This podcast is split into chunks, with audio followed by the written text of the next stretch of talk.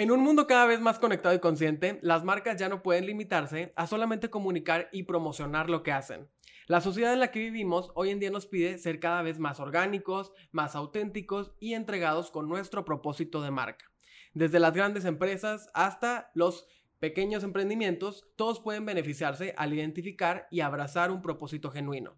En este episodio hablaremos de cómo las marcas están adoptando un enfoque cada vez más significativo y auténtico para construir relaciones sólidas y comprometidas con su audiencia.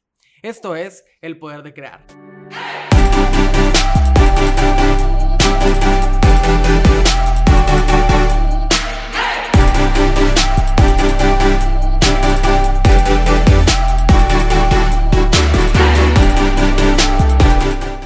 Bienvenidos a un episodio más del Poder de Crear. Yo soy Max, cofundador de UMI, una agencia creativa en la que creamos contenido para marcas con mucho corazón. Y el día de hoy tenemos un episodio muy especial con un tema que estoy seguro que les va a llamar mucho la atención. Y para ello tenemos una invitada también muy especial. Ella es licenciada en Mercadotecnia, se ha desempeñado como ejecutiva comercial, analista de marcas de grandes empresas como Oxxo y actualmente es gerente de Mercadotecnia de una importante compañía de cosméticos.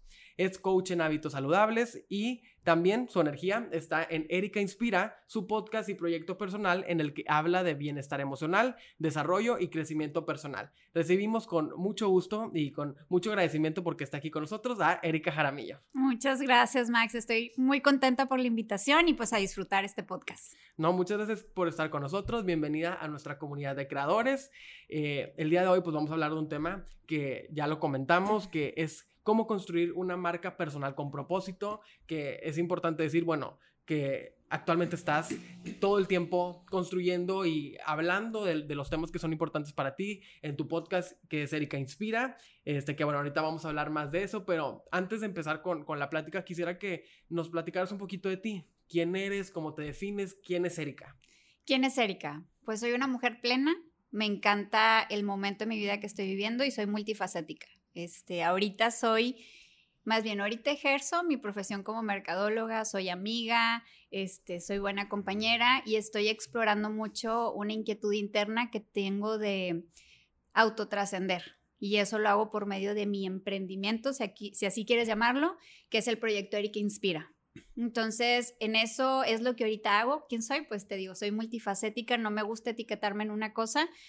Pero ahorita todos los roles que estoy jugando en mi vida creo que me hacen muy plena y muy feliz y esa es la definición que te pudiera decir ahorita de lo que yo soy. Y está padrísimo porque justo cuando si tienen oportunidad de, de escuchar todo el contenido que tú haces, habla siempre de eso y creo que justo que estamos hablando de cómo construir una marca con propósito, a mí me parece que tu marca personal va 100% con tu propósito como persona y, lo comunicas perfectamente, que al final ese es un tema muy importante para, para la, comunicación de una marca. Ser coherentes y con tanto en las acciones como en, lo que se comunica en redes sociales, en cada uno de los medios. Entonces, eso me gusta también de tu proyecto, que es muy coherente. O sea, yo veo a Erika y, y me parece que Erika inspira va cada vez como construyéndose más y va siempre de la mano. Este, eh, siguiendo con el tema, dime qué es eh, lo que debe tener una marca con propósito. Fíjate, creo que es como que está muy cliché, ¿no? O sea, ahorita en la mercadotecnia es tienes que tener un propósito para conectar con la audiencia. Yo creo que sí es el propósito, pero es la autenticidad de la marca, que sea congruente, porque tú puedes tener el propósito, pero si no actúas en congruencia con lo que la gente espera o, percibe que es eh, ese propósito, de nada te va a servir que tú tengas el propósito claro. Me explico, y muchas veces las marcas se confunden con que, ah, sí, yo tengo mi propósito bien claro, pero en la ejecución de lo que hacen no conectas. Tú puedes tener el propósito de ser em, el que cambie el entorno de, no sé, el calentamiento global pero tus acciones y los pequeños eh, puntos de conexión con el cliente final o el consumidor no actúan en congruencia a lo que eres. Entonces, creo que para mí lo más importante es eso, ¿no? Que seas auténtico contigo, contigo mismo. Te quiero contar ahí, ahorita me acordé de un ejemplo. Cuando yo estaba a punto de, de sacar Erika Inspira, me acuerdo que el novio de una amiga me dio el peor, pero el peor consejo que me pueden dar y me dijo, cuando tú saques tu marca o tu concepto, que pues ya lo estaba perfilando Eric Inspira, em, tienes que crear un personaje. Porque ahorita lo que vendes son los personajes. O sea, en, en Instagram, en redes sociales, la gente que tú ves ahí es un personaje. Y yo me acuerdo que me quedé tan clavada ese personaje y e, esa respuesta que yo le dije, es que por eso, o sea, por eso las personas se quiebran. Yo no me percibo a mí siendo una careta frente a las personas de lo que yo comunico. Te vas a quebrar. Si como ser humano, siendo auténtico, te quiebras, imagínate tratando de aparentar algo que no eres. Y eso la gente te lo va a cachar. Por eso hoy en día hay tantas marcas que después tú vas viendo, o influencers, que es donde más puedes cachar, que dices, es que era un personaje. Y lo que yo veo es que Eric Inspira es una faceta Sabes, en mi emprendimiento, Eric Inspira, te, proyecto todo ese lado zen emocional y motivacional que tengo dentro de mí. Pero si tú me ves en el, en el lado profesional, soy ruda, ¿verdad? O sea, no, no puedo ser tan sweetie porque tengo que, pues, negociar, sacar una marca, hacer cosas. Entonces, creo que parte de lo que dices es que la marca tiene que tener muy claro que si es auténtico con su propósito, va a pegar y va a jalar. Y, me parece muy interesante eso que dices, porque pareciera que esto que la gente desde, desde un punto de vista externo podría decir, bueno, es que eso es, eso es marketing. O sea, una empresa, cómo se va a comunicar hacia su audiencia, hacia los que los van a comprar, eso es, eso es la mercadotecnia. O sea, si, quiero, si X, cualquier marca quiere que la perciban como eh, comprometida con el medio ambiente, pues se tiene, tiene que buscar las formas de comunicar eso. Pero para ser coherente y, ser conectado con ese propósito, también parece que tiene que transformarse todo lo demás en la empresa, ¿no? Sí, y no es tan sencillo. O sea, porque al final de cuentas, tú puedes tener tu misión, visión y objetivo de lo que vas a hacer, pero pues los empleados o la gente que está dentro de una compañía tiene cada quien su, su perfilamiento. Yo asumo y la mayoría de las compañías contratan a la gente que vayan alineados a los principios y valores y misión de lo que la compañía quiere hacer pero son entes individuales. Pero algo, Max, que yo sí tengo bien claro es, si tú ves una Starbucks, el 99% de las veces vas a salir con una buena experiencia. Si tú vas a Disney, el 99% de las veces vas a salir con una buena experiencia. Si a un niño se le cae la nieve, el empleado está preparado para que te reponga la nieve o las palomitas, para que tu experiencia como consumidor sea amable. Y yo estoy segura que eso se cascadea desde arriba. Entonces, para mí eso es una empresa que actúa en congruencia con Disney, hacer feliz a las personas y así, igual en Starbucks. Si me explico, o sea, sí puedes hacerlo, pero siempre va también el empleado a lo mejor que salga de la norma lo que es, pero es los menos. Yo creo que una empresa sí lo puede hacer, pero toma su tiempo y, y, estoy segura que es muy congruente desde los niveles más altos a todos los niveles, cómo es la filosofía de la compañía. Uno no puede llegar al nivel más bajo si entre los niveles que hay intermedios, eh, tu jefe, el ejecutivo, el director, el vicepresidente no se comportan ni, ni te cascadea esa, esa filosofía. Sí, y, creo que, como dices, viene desde arriba y lo vemos ahora cada vez más y, creo que es parte también de, del, del, lado amable de las redes sociales, que tenemos la oportunidad de acercarnos cada vez más a las personas que están detrás de las empresas. No por nada, yo siempre digo que todos los temas que se ponen en tendencia en marketing eh, finalmente tienen se, van conectando unos con otros. O sea, hablamos de, de, cómo construir marcas con propósito, pero también hablamos de humanizar las marcas y al humanizar las marcas vemos a los eh, ejecutivos o a los emprendedores hablando de sus marcas, compartiendo sus procesos y, vemos eso, que a veces hasta los más altos ejecutivos de corporaciones hablan de cómo buscan transformar a las empresas internamente, o sea, una transformación que es constante y que por eso decía, justo gracias a las redes sociales, ahora podemos ver y participar en esas historias y decir, ay, incluso me gusta más Starbucks me gusta más Disney porque sé todo lo que hacen por su gente, ¿no crees? Sí, es todo el behind the scenes que, que hay de las marcas. Fíjate, eso que de humanizar es, es un arma de doble filo, no todos se suben a ese tren o a ese barco de querer mostrar lo que son. Yo creo que sí sirve mucho que tú como consumidor veas el behind the scenes de cómo es lo que tú consumes, porque al final, si tú ves a la gente que está en ese escritorio, conectas con esa historia.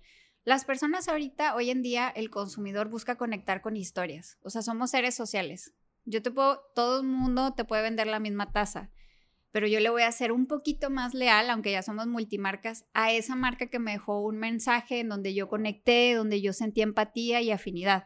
Entonces, creo que cuando una empresa hace eso, de mostrar sus colaboradores de manera fun o empática, pues a ti como, como consumidor te queda esa sensación de, ay, qué cool, o sea, qué lindos son, me gusta, les voy a comprar.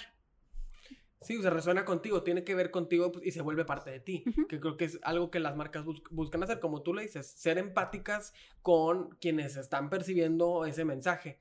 ¿Cuáles tú crees que son los beneficios, además de todo lo que hablamos, beneficios tangibles de tener una marca con propósito?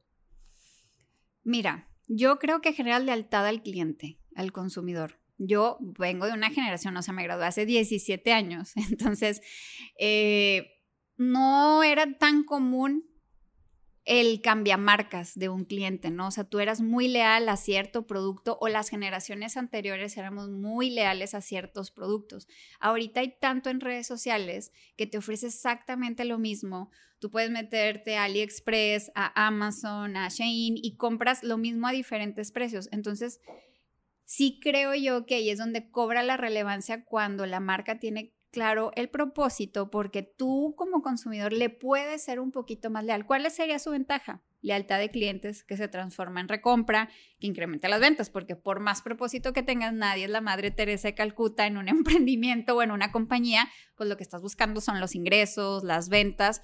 Entonces, creo que eso es lo que te puede hacer y sobre todo que puedes generar un storytelling a largo plazo. O sea, la gente busca historias y si Tú puedes tener el propósito más cool, pero si esa historia tú no se la sabes vender a tu gente, pues qué padre tu propósito, pero yo no conecto con eso y no me sirve. Entonces, creo que la lealtad, para mi punto de vista, sería lo más importante cuando tú tienes una marca con propósito, porque si lo ves monetariamente, da la recompra.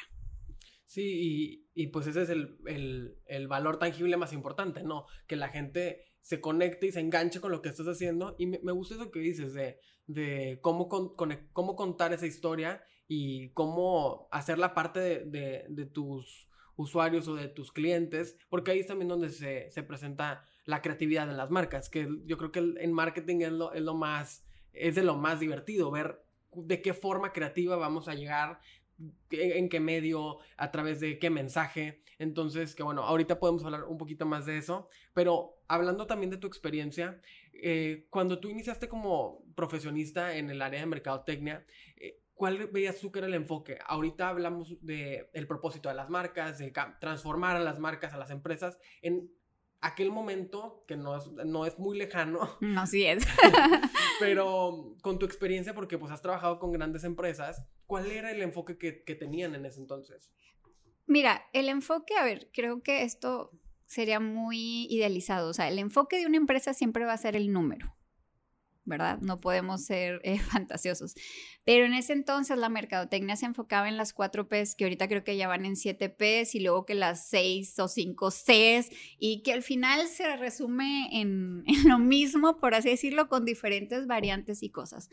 Pero lo que yo sí creo que antes, no sé si el enfoque que tenía una empresa, pero era más en, en producir a grandes masas sin pensar en la personalización y en la individualidad del consumidor.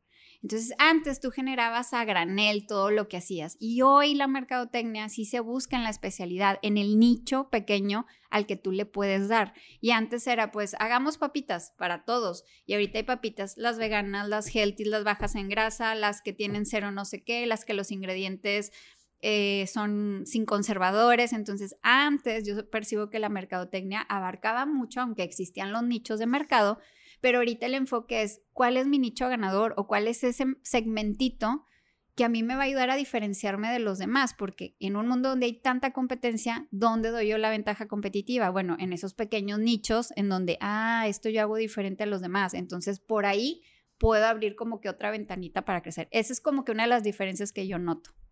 Sí, que ahora gracias a lo digital también es mucho más sencillo como dirigir esfuerzos específicos a los que ya me compraron, a los que no me han comprado, a los que les interesa, pero tiene un interés afín a, algún tema que nosotros vendemos. Entonces, ¿crees que lo digital también tuvo que ver con, con cómo ahora la personalización es crucial para, para la mercadotecnia. Sí, pues sí, al final de cuentas antes ni lo percibías, o sea, creo que ahorita con tantos medios de comunicación es donde la gente se da cuenta que existe la diversidad pues antes cómo te enterabas, o sea, en mi época creo que apenas cuando me gradué salió Facebook, ¿verdad? Y ahorita el Facebook es para las tías. Entonces, no había más que el periódico, el famoso la televisión y ya, o sea, no había otra forma en la que el consumidor pudiera percibirlo. Claro que las redes sociales ahorita no importa la edad, incluso ni el nivel socioeconómico, casi todos tienen acceso a un smartphone, ya sea con le pagas o te pones en un lugar donde hay wifi y te enteras que hay una variedad de productos y que hay cosas que pueden resonarte o servirte específicamente a ti. O sea, por ejemplo, eh, las personas que tienen, tienen enfermedad celíaca, pues a lo mejor en su vida sabían que existían productos especiales para ellos. Y ahorita en redes pones en TikTok y te sale qué marcas tienen los productos así, en Instagram puedes seguirlo. Entonces, claro que las redes sociales pues te ha abierto todo ese panorama como marca. Y que la gente puede comparar y puede eh, dar reseñas positivas o negativas y que eso también se vuelve como parte de, del conocimiento que se genera alrededor de las marcas, que es otra super tendencia que yo lo veo así, es la, el contenido generado por usuarios, que ellos mismos pueden incluso hablar de tu producto y bueno, y ahí vienen los influencers. Por eso digo siempre que todos los temas cuando van en tendencia se van conectando uno con otro, pero siguiendo con el tema principal que es el propósito de marca, eh, ¿cuál, ¿cuál crees tú que fue el cambio en la sociedad eh, para que se fueran dando las marcas más auténticas, más eh, eh, personalizadas, más conectadas con su propósito? ¿Qué crees que cambió en la gente? Mira, esto ya no, lo, ya no te voy a hablar como merca. Yo creo que en general la sociedad y la humanidad está teniendo un despertar de conciencia. Y cuando la sociedad y la gente empieza eso, tú no te puedes quedar en un status quo ni en tu zona de confort. Y eso se traslada a todo. Si tú lo quieres ver en el lado de la mercadotecnia, en todas las áreas. Entonces, si tú empiezas a ver que hay más allá de lo que la sociedad o la vida te ha dicho, tú empiezas a exigir más de eso. Entonces, eh, obviamente las marcas que dicen, aquí hay algo importante, ¿verdad? El cliente nunca, nunca sabe qué quiere. Tú como marca siempre resuelves algo que él no sabía que necesitaba.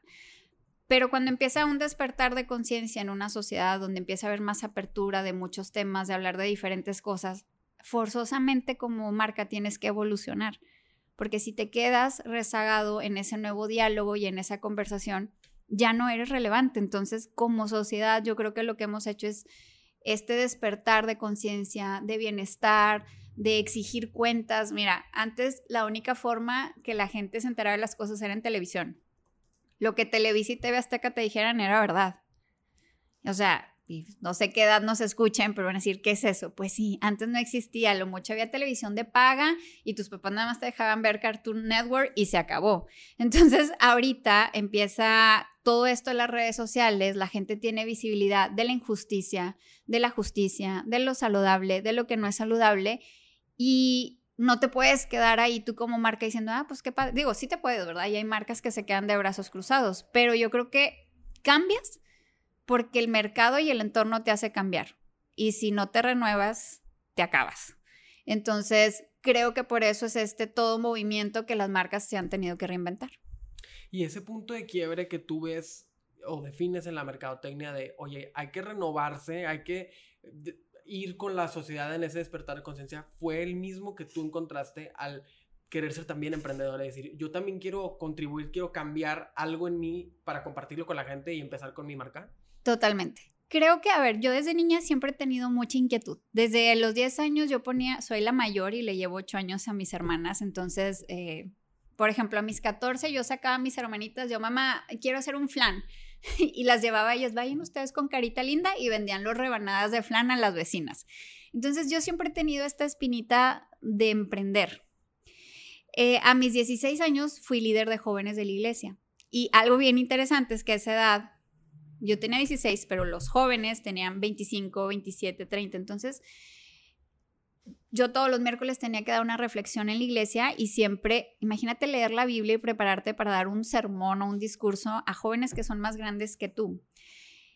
Todo esto a mí siempre eh, te lo platico porque no es algo reciente, sino si vas uniendo los puntos dentro de mí, siempre ha habido una inquietud de hacer algo más con mi vida. Yo, desde que soy pequeña, siempre he había una canción que me cantaban mis papás que decía, soy una promesa, soy una posibilidad. Y yo en mi cabeza lo tengo tatuado, o sea, siempre soy una promesa de algo bueno y en mí hay mil posibilidades de ser. Inconscientemente siempre lo he traído y empiezo a trabajar. Cuando trabajaba en Oxy, me acuerdo que con una amiga pusimos un emprendimiento, exportábamos ahora le voy a decir dupes de make-up, pero eran piratas de make-up y ya se cuenta que lo empezábamos a, vender, ¿no? Este, después eh, tuve otro emprendimiento, tuve como los markets, estos de que están un poquito de moda, en donde juntas varias marcas y se ponen y, y lo hacíamos. Después con otra amiga emprendí el tema de vender productos de regalo en línea y así, y no funcionaban, pero siempre he tenido la inquietud de que mi vida va más allá de una sola cosa. ¿Qué es? No sé. Entonces, a los 30 años yo comienzo en un despertar de conciencia, así le llamo yo. Y fíjate que todo ese tiempo yo decía, algo más tengo que hacer con mi vida. Algo más tengo que hacer, pero no sé qué es. Y yo empecé a agarrar un mantra que es vida, universo o Dios. Yo no sé qué sea, pero yo me voy a preparar para que el día que venga la oportunidad, cuál, no tengo idea cuál, yo no te puedo dar una excusa ante la vida. Pero yo sé que mi vida puedo hacer más cosas. Y ojo, no estoy diciendo como que yo soy este mm, un gurú o algo, sino algo de mí me decía que algo más tengo que hacer. Y en ese proceso yo empecé a decir, lo que resuene con mi alma, yo lo voy a hacer. O sea, yo creo que esa es una intuición de que tengo que prepararme. Entonces, en el Inter tomaba diplomados, hice un diplomado de logoterapia y análisis existencial, que era un poco de psicología. Me certifiqué como coach en hábitos saludables.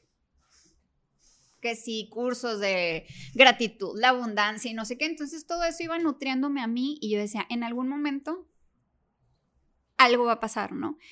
Y fíjate que es mucho de, eh, yo creo que los seres humanos venimos a autotrascender y la autotrascendencia tiene que ver con los dones que la vida te dio, ponerlos al servicio de los demás. Si tú tienes algo en lo que eres bueno y no lo pones al servicio de los demás, te estás secando. O sea, si hay algo bueno dentro de ti, compárteselo al mundo. Y no tiene que ser de que tienes que ser un influencer o podcastera, o sea, con tu hermana, con tu novio, con tu vecino, compártelo eso bonito que tú sabes hacer y vas a autotrascender, tu vida se expande. Entonces empiezo en este despertar de conciencia y de repente, digo, fue de hecho en diciembre del 2019, que dije, pues soy buena escribiendo, pero tengo dislexia. Entonces yo, ay, pero me gusta mucho contar este tipo de, historias. En el 2019 sí ya había influencers, pero pues no sé, o sea, también mi rango de edad, no soy de las, teen, de las teenagers que están haciendo contenido, ¿verdad? Entonces, eh, fue como, ok, algo, algo voy a hacer con mi vida, ¿qué? No tengo idea. Entonces yo visualizaba, pues mira, soy buena escribiendo y me encanta compartir historias. Y luego me encanta este rollo de, mm, despertarme a las 5 de la mañana. Entonces, y pasé por ciertas experiencias personales como que me gustaría que la gente supiera. Entonces empecé a hacer un blog escrito de de mi vida. Reflexiones. Ajá, reflexiones, fíjate que me pasó esto, no sé qué, pero pues yo tenía dislexia, tengo dislexia. Mis amigas me tiraban paro y auditaban todos mis errores de ortografía y así lo publicaban. Fue en diciembre y en marzo llega la pandemia. Y yo, pues imagínate qué flojera, que tírame paro, revisa la ortografía. Pues no. Entonces dije, ¿sabes qué? Voy a hacer videitos. Y hacía videos de temas motivacionales, de crecimiento personal, de salud, bienestar y a la par me empecé a certificar como coach en hábitos. Entonces, me estoy yendo a la pregunta que dijiste, pero voy, a aterrizar. El tema es que en ese proceso de, empezar a hacer, em, yo decía, esto me está expandiendo mucho. O sea, esto le da un significado a mi vida. A mí me encanta la mercadotecnia y mi profesión, pero al principio que yo te decía, soy un ser de posibilidades, a mí se me hace muy limitativo que yo toda mi vida me pase haciendo lo mismo cuando sé escribir, sé hablar, sé hacer ejercicio, o sea, como a mí me encanta hacer más. Entonces yo empezaba a notar que eh, en ese entonces, también en el 2019, yo ya me sentía asfixiada con el tema de mi vida Godín, ¿no? Era como que, ay, la vida Godín, me gradué en el TEC y en el TEC te taladran que tienes que ser emprendedor, tienes que ser emprendedor y el emprendedor es el nivel de éxito más grande, ¿no? Entonces yo decía, pero ¿cómo voy a emprender? O sea, dejar la comodidad de mi ingreso y todo y emprender es un, es un salto cuántico muy grande después de que ya tienes un ingreso fijo. Y estaba súper peleada con eso. Pero fíjate que cuando empecé a hacer esto de Eric Inspira, em, yo empecé a sentirme muy, en lugar de corta, sino más grande, con más expansión mental. Entonces yo dije, pues no está peleado ser Godín y a la par emprender. O sea, al contrario, son dos cosas que pueden coexistir y lejos de limitarme me está expandiendo, me siento más feliz, me siento realizada, sí, implica más tiempo, más esfuerzo a mi parte, pero lo estoy pasando todo dar. O sea, porque en mi trabajo me enriquezco y me siento así de que, wow, una super merca, pero acá me siento una mujer que, que puede llevar un mensaje de bienestar a los demás. Y entonces fue ahí donde empecé yo como que a decir, bueno, creo que esto es algo que puede coexistir y me hace bien, ¿no? Entonces, van pasando el tiempo y fui, he ido migrando el concepto de, de Eric Inspira después de los videos, em, me certifico como coach en hábitos saludables y empiezo a lanzar retos digitales de despiértense a las 5 de la mañana y yo dije, ay, nada más se ha conectado una persona y no, se inscribieron muchas personas, entonces de ahí haz de cuenta que ha empezado, pues ya tengo del 2019 a la fecha, esta comunidad de bienestar, de buena vibra y pues como de cuestionarte la vida, es, un poquito lo que a mí me gusta generar. Y, y, así, así es como poco a poco, a poquito he ido evolucionando, lancé el podcast este año y la idea es, la idea es generar un aporte de mi parte, te decía, sentir que estoy autotrascendiendo. O sea, sentir que algo de las palabras que yo te dije te resonaron a ti. Y también que a veces en esa comunidad alguien me manda un mensaje que me resuena a mí. Y así como sociedad y como humanidad nos vamos expandiendo y vamos creciendo. Y yo siento que esa es la manera en que vamos generando esa ola de bienestar, de aportar un poquito de amor y bien al mundo. Entonces, no sé si respondí tu pregunta. Sí, no, no, no. Me, quedo así como con escuchando tu historia con, con, con mucho interés porque me parece que ese despertar de conciencia del que hablábamos yo tratando de conectar los puntos, podría ser el mismo despertar de conciencia que no solamente llegó en la sociedad, sino que va llegando en cada uno de nosotros y que vas redescubriendo y vas aprendiendo sobre qué es lo que quiero hacer, cómo puedo compartirme con los demás, qué es lo que soy, para, para qué estoy yo aquí. O sea, como una pregunta tal vez muy existencial, pero que cuando, cuando la pones en papel, o sea, cuando la bajas a la tierra, por decirlo, tiene mucho que ver con, bueno, entonces, ¿qué estoy haciendo yo? Y que conectándolo un poquito con lo que hablábamos al principio, pues las marcas al mismo tiempo hacen lo mismo. Oye, pues nuestra marca, ok, vendemos champús o vendemos este, snacks, pero ¿y nosotros qué, para qué estamos hechos aquí? O sea, ¿de qué forma yo le contribuyo a esas familias que compran estos snacks? ¿O de qué forma eh, tengo yo que ver con el medio ambiente al hacer estos champús? Por decirlo. Creo que al final eh, esa construcción o, esa, eh, esa forma de conectar los puntos sí, sí, la, sí, la puedo ver. Y en tu caso, pues creo que eh, fue como un, un, despertar totalmente, o sea, eh, de ir constantemente aprendiendo, descubriéndote, eh, conectando eventos y situaciones, preparándote, que es lo que te hace a, a, llevar a esta comunidad que el día de hoy tienes, ¿no? Y que yo como tu seguidor lo, lo veo, o sea, yo sí, esa vibra sí existe, o sea, Erika Inspira sí, sí es una comunidad en la que la gente eh, se siente lo que tú compartes puede resonar y escuchándote ahorita me queda más que claro. O sea que ese propósito ahí está, que es compartir con los demás y dejar un granito de arena para autotrascender y que podamos impactar para, va a sonar súper romántico, pero pues para hacer un mundo mejor, ¿no? Y fíjate que ahorita decías, me acordé que en el libro de Crea tu propia magia, creo que se llama de Elizabeth Gilbert, habla acerca de cómo cuando muchas veces las personas piensan que tu talento y tus dones se tienen que monetizar. Y cuando tú piensas que eso tan grande que tienes es lo que te va a dar dinero, tú truenas tu talento porque tú haces que eso que tú querías darle al mundo sea tu fuente de ingreso y muchas personas empiezan a tronarse que es que eh, en esto soy bueno y ahora tengo que hacerlo porque de eso vivo. Y algo que para mí es bien importante es tener claro, o a lo mejor esa es la virtud que ahorita vivo al tener mi vida profesional y tener esto, es que entre más auténtico te mantengas y no veas que este es tu modus operandi de vivir, más genuino vas a ser con las personas. Cuando te digo que me dieron este, que se me hace el peor consejo de vida de que sé un personaje, yo no concibo siendo un personaje. Yo ahorita soy Erika contigo, soy una faceta de Erika. Y a lo mejor si le preguntas a otra, a otra persona te va a decir, Erika es súper enojona. Erika es muy em, impuntual o es muy altiva. Y eso no quiere decir que Erika no es Erika que se muestra ante Erika Inspira, sino es un abanico de, de facetas que tengo, pero que en esa comunidad o en ese concepto, este proyecto que creé, a mí me interesa mostrarle a la gente la realidad y vulnerabilidad de las personas.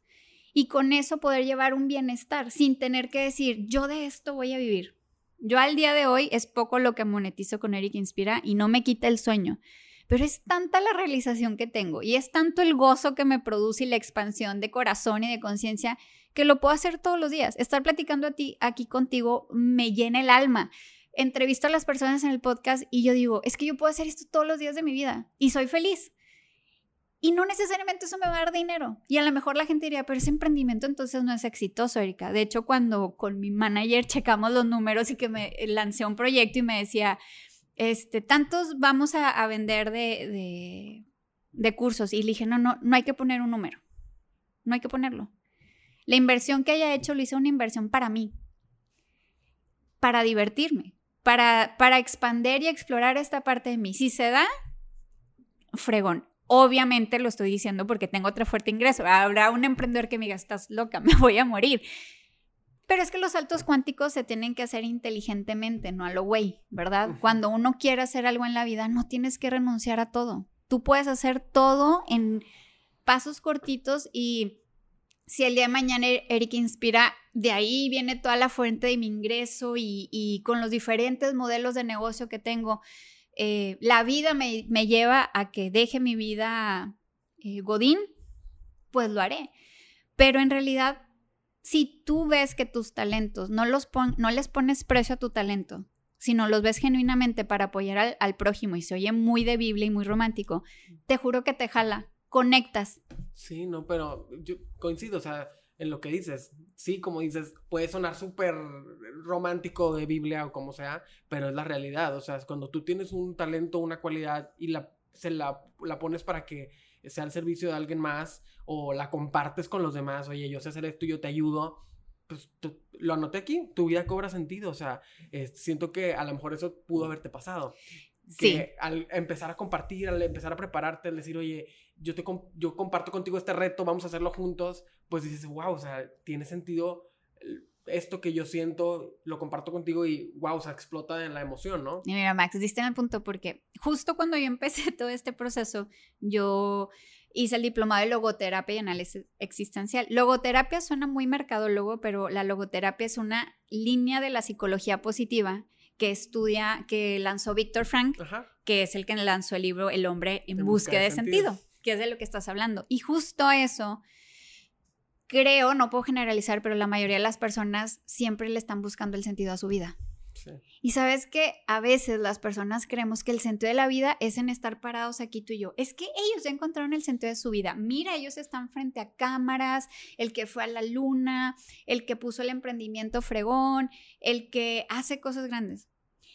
Y se nos pierde de vista que el sentido de la vida es vivirla y disfrutarla. No, no hay mayor realización en el ser humano que el día a día tú digas, me la estoy pasando bomba en mi vida.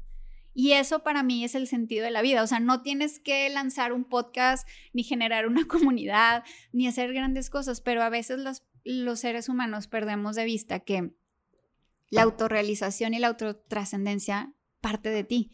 Si tú no estás bien, si tú no te sientes bien, pues ¿qué más da el de al lado? Y, para mí ese, es el sentido que empecé a, encontrarle, que al yo compartir estas cositas, me siento bien yo. Y a veces lo he compartido en mis redes y les digo, es que yo no hago esto para ustedes. O sea, me encanta, claro, ver, ah, mira, hoy crecí el número, hoy van, me encanta, ¿verdad? Sería mentira si te digo que no. Pero yo no lo hago para que una persona me tire una flor. Yo lo hago porque yo lo gozo. Y mientras yo encuentre gozo en lo que hago, lo voy a seguir haciendo. Habrá quien le reviente lo que yo diga y, ay, qué falsa, que pues me vale.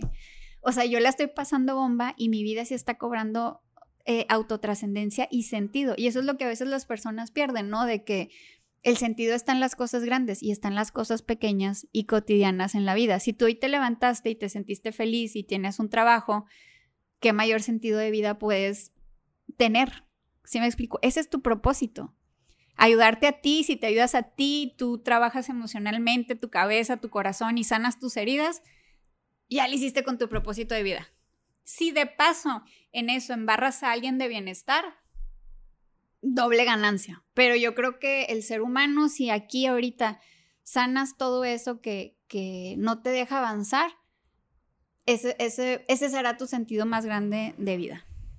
Y definitivamente, como que estoy ahorita conectando las ideas porque me cambias, o al platicar contigo me llega una, una perspectiva muy diferente no muy diferente, pero diferente a, lo que yo había estudiado y leído mucho sobre el propósito de marca. Eh, volviendo un poco al tema, eh, que a lo mejor podemos encontrar aquí, aquí conversando cuál es ese propósito, a lo mejor será diferente a una marca comercial, a una marca personal, eh, porque yo, yo, tenía en, como así muy analizado que una marca para encontrar su propósito tiene que conectarse mucho con su founder o con la gente que la inició la marca. Decir, bueno, esto impactó en mí, que creo que eso lo, lo, compartimos, y que oye, esto impacta en mí, ¿cómo lo creo una oportunidad de negocio para los demás? O sea, eh, en, en algunos otros episodios del podcast platico mucho de, de, una, de un emprendimiento que leí en un libro, un caso, que decía una, una chava que ella disfrutaba mucho cuidar los perros de sus vecinos cuando se iban de viaje, yo te cuido tu perro, y dijo, oye, pero es que esto no nada más, no, no es nada más algo de que, le sirvió al otro de que yo le cuide su perro, igual lo podría poner en un hospital para perros o en una veterinaria y ahí se lo cuidarían,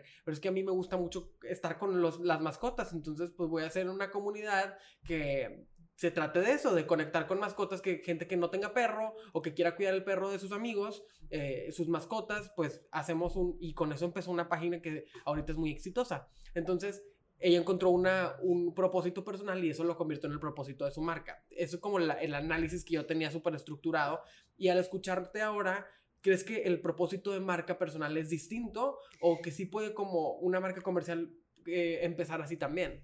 Mira, no sé, porque me, se me vino ahorita a la idea de que no sé si las personas que crearon los tornillos es como que en un tornillo encuentres realización y marca, pero al final el tornillo le salva la vida y le tira paro a todo, ¿verdad? O sea, seguro esta mesa tiene tornillos y donde estoy sentada.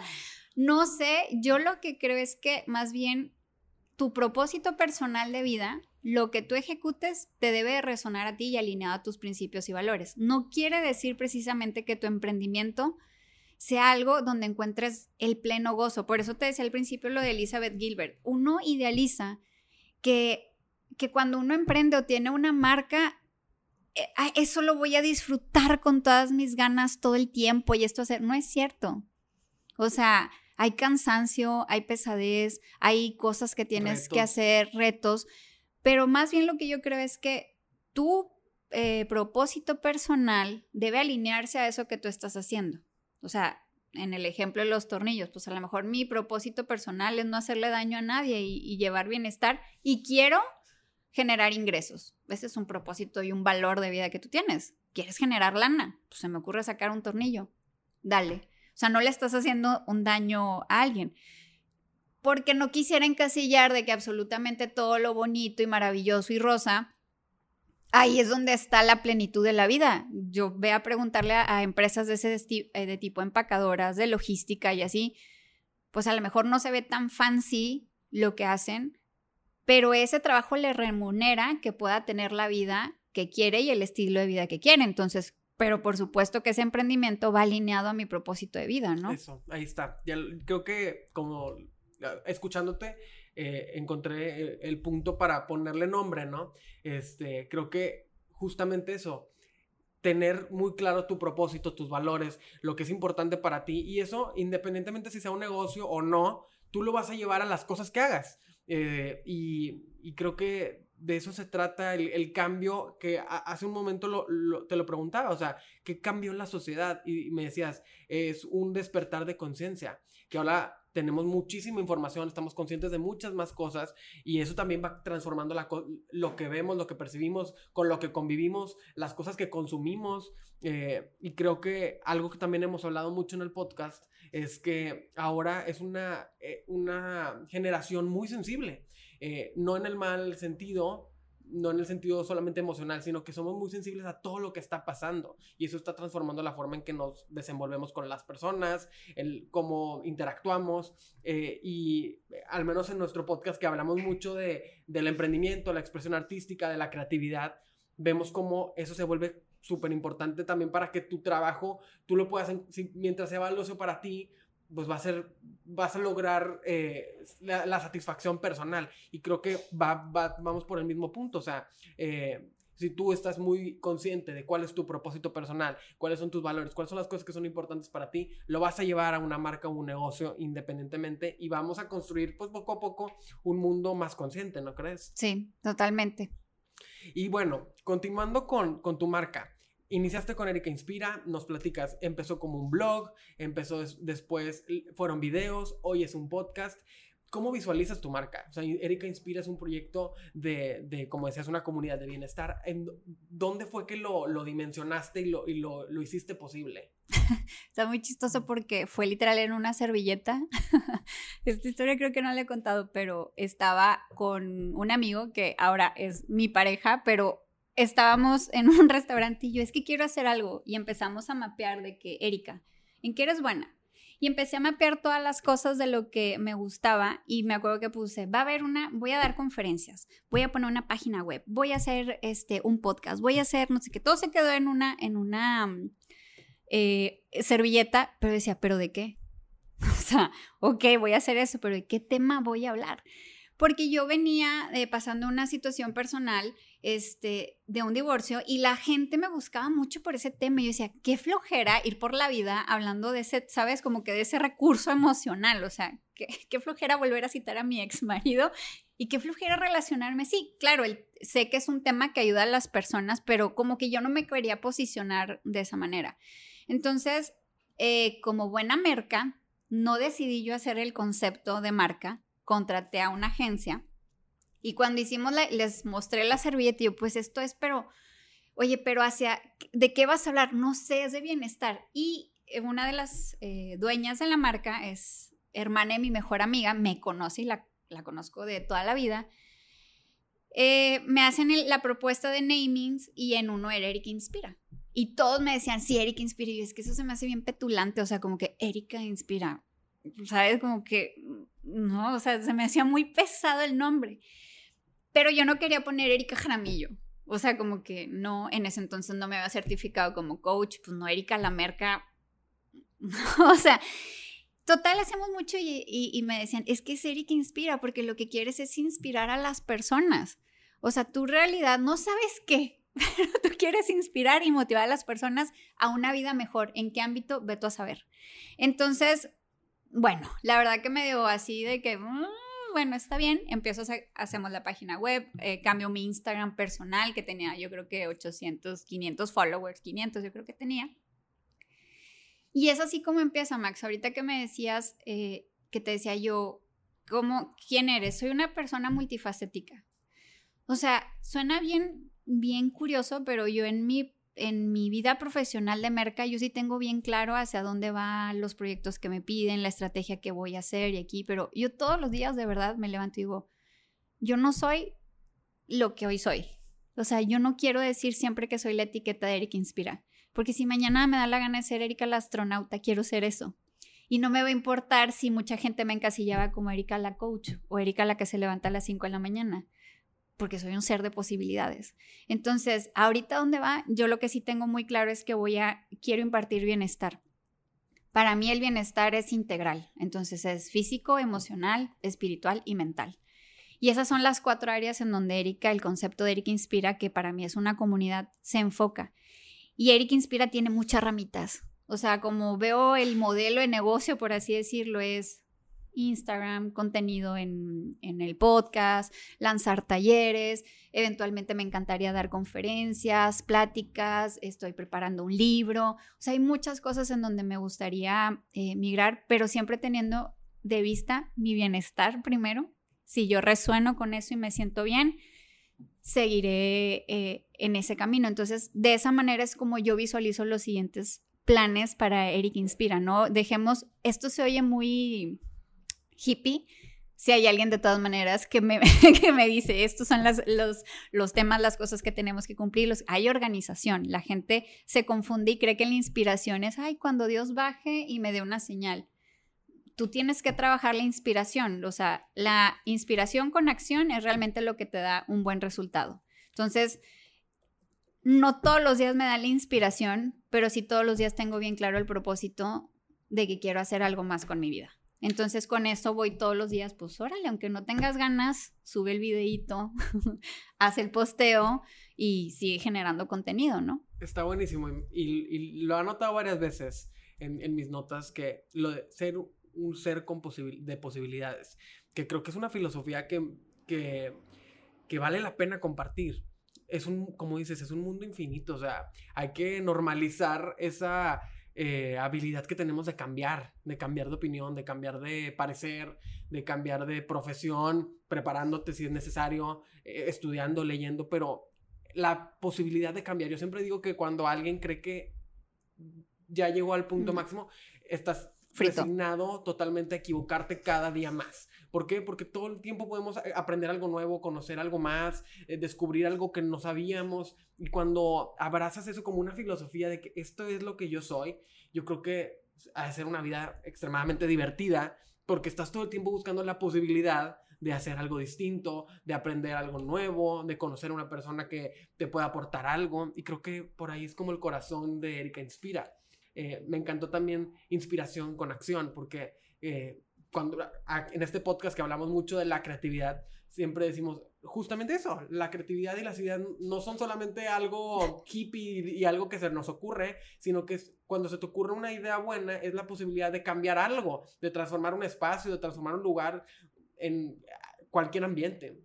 Entonces creo que todo eso me encanta de, tu proyecto y, creo que definitivamente es un proyecto que tiene mucho corazón. Justo nosotros siempre decimos, creamos contenido para marcas con mucho corazón y yo creo que el que inspira definitivamente es una marca con mucho corazón. ¿Tú crees que las marcas así muy tradicionales, como con tu experiencia en el mundo corporativo, sí se pueden adaptar, sí pueden encontrar ese corazón que a lo mejor está ahí arrumbado en algún cajón de archivo? A ver, sí, pero eh, viéndolo así bien honestamente, pues tienes que pelear con muchos dinosaurios, ¿verdad? O sea, y eso es algo cultural que pasa sobre todo en México, ¿no? O sea, las compañías que llevan años, eh, muchas, por ejemplo, las empresas familiares, pues fue el abuelito el que lo fundó y, va de generación en generación. Entonces, sí se puede y hay muchas marcas que, que creo que lo han hecho, pero sí tienes que pelear con muchos dinosaurios y si la cabeza de la compañía no tiene bien comprada esa idea, no va a bajar. O sea, porque a mi punto de vista, a diferencia que cuando te decía que la sociedad mueve las cosas, ya en un ámbito empresarial al final el dueño de la empresa es el que toma la última decisión. Entonces, por más que las masas estemos moviendo y moviendo y moviendo y moviendo, si el, si el dinero sigue entrando, pues el de arriba no se va a mover. Es difícil que se mueva. O sea, tiene que, o vamos a la quiebra, o tienes que reinventarte y que el dinosaurio quiera eh, reinventarse. Pero sí es difícil y creo que mucha de la gente que trabaja a nivel corporativo y en muchas marcas lo vive. O sea, entran generaciones nuevas que ahorita decías, eh, la generación frágil o de cristal y yo tengo la fortuna de trabajar con pura generación de cristal, lo digo entre comillas para que nos escuchen, y son un derroche de talento. O sea, yo no le veo lo, frágil en ningún, en ningún sentido. Claro, hay, hay una, una combinación entre los dinosaurios, los que estamos intermedio y los nuevos. Y no todas las compañías abrazan esas nuevas generaciones. Entonces, aparte, las nuevas generaciones son multimarcas, o sea.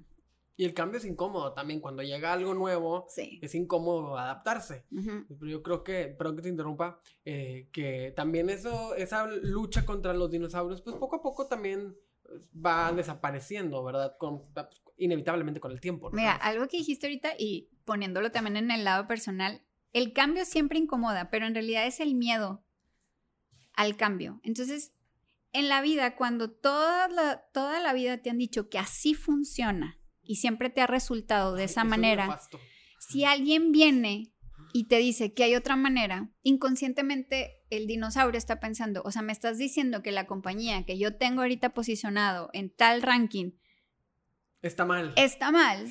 Yo lo he hecho así. ¿Tú quién eres para venirme a decir? Entonces, siempre el cuestionamiento genera incomodidad. a nivel personal, cuando tienes un crecimiento eh, de conciencia, eh, yo, por ejemplo, cuando hablo mucho del tema de decirle no a la maternidad, es todas las mujeres diciendo, o sea, yo que soy madre me estás diciendo que lo estoy haciendo mal, porque yo no me lo cuestioné. Entonces generas incomodidad y una resistencia al cambio. Lo mismo pasa en una compañía, o sea, le dices al fundador que lo ha hecho muy bien, no quiere decir que está mal, pero es ahí donde se da el choque de... De ideas. Sí, pero justo es, es nefasto, a lo mejor es muy fuerte decirlo, pero cuando dicen solo funciona de una forma, pues no, es un mundo lleno de posibilidades y de mil formas por descubrirse. no podemos quedarnos con, porque todo el mundo lo hizo de una forma yo creo que eso es como un, un, red flag. Al menos este, yo lo veo así como un. No, o sea, no, no, no, podemos decir que solamente hay una forma de hacer las cosas. Sí, sí, y también me gustaría a todas esas generaciones que nos están escuchando, eso pasa, ¿verdad? O sea, también a veces uno que ya tiene más tiempo y si es que les dicen a veces la generación frágil, porque al primer trancazo que se enfrentan o a la primera negativa de proyecto saltan. Y a ver, la vida en general es así, hay muchos no si luego consigues un sí. Y, ese es donde ambas, ¿verdad? Tanto la nueva generación como la antigua debemos de encontrar un punto medio de cómo hacerlo, pero no es así como que de la noche a la mañana va a pasar. Por eso te digo, si el líder no compra la idea, por más que las masas estemos empujando, hasta que no haya un quiebre de un indicador, dudo que la persona voltee a ver realmente, ah, bueno, sí, ahora vamos a implementar otra idea. Porque pues mientras llegue el ingreso, porque voy a cambiar lo que sí jala. Y va a ser, es un, ¿cómo dices? Un, una lucha o que, que, va a ir poco a poco, ¿no? Eh, ir descubriendo.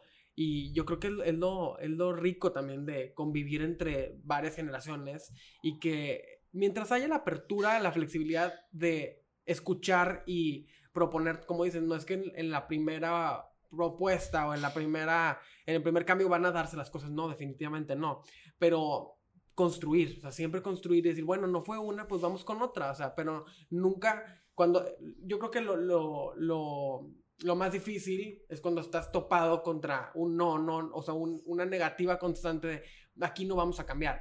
Eh, y, creo eso ya es también alinear. Y es alinear a tus propósitos y a tus valores y así, ¿verdad? Porque también hay mucha gente, ya me voy porque, a ver, sí, pero tienes un hogar que mantener, una casa que mantener. Entonces, donde te digo, no podemos idealizar todo. ¿Verdad? Si de plano tu, salud mental, emocional y todos los indicadores ya se están eh, viendo mermados, dale. Yo como lo veo es al final la compañía no es mía. Yo ofrezco mi talento y me remuneran por mi talento, pero no me remuneran por mis emociones ni mi salud mental. Entonces, cuando cruzan esa línea, a ver, aquí está mi trabajo pero no voy a permitir que dañes más de mí. Y cuando he empezado a hacer ejercicio, ese ejercicio mental, mi vida está fluyendo mejor, porque yo sí soy muy apasionada, ¿verdad? En mi vida personal y en lo laboral. ¿Cómo? No sé qué. Entonces, a ver, es, pues es tu negocio, ¿verdad? Tú me contrataste porque crees en mi talento. Aquí bloqueas mi talento, bueno, al final, pues es tu negocio. La última palabra está. Ajá, yo te sigo dando el 100 de mí, pero no te voy a dar mis emociones, ni mi, ni mi integridad, ni nada. Ajá, entonces es, ya si de plano me está mermando y todo, ah, bueno, pues busco, pero si no, la verdad, a veces también eso está muy idealizado y muy cliché, que no es que la empresa, a ver, no son un ogro, te dan dinero, o sea, tienes un ingreso y ese ingreso te permite un estilo de vida. Haz una balanza en qué momento eso está cruzando tu integridad, tus valores, tu propósito, y si ya de plano no, vete. Pero si no, pues encuentra el equilibrio, o sea, cambia la narrativa y no enfoques tu energía ahí, ¿no? Sí, 100%.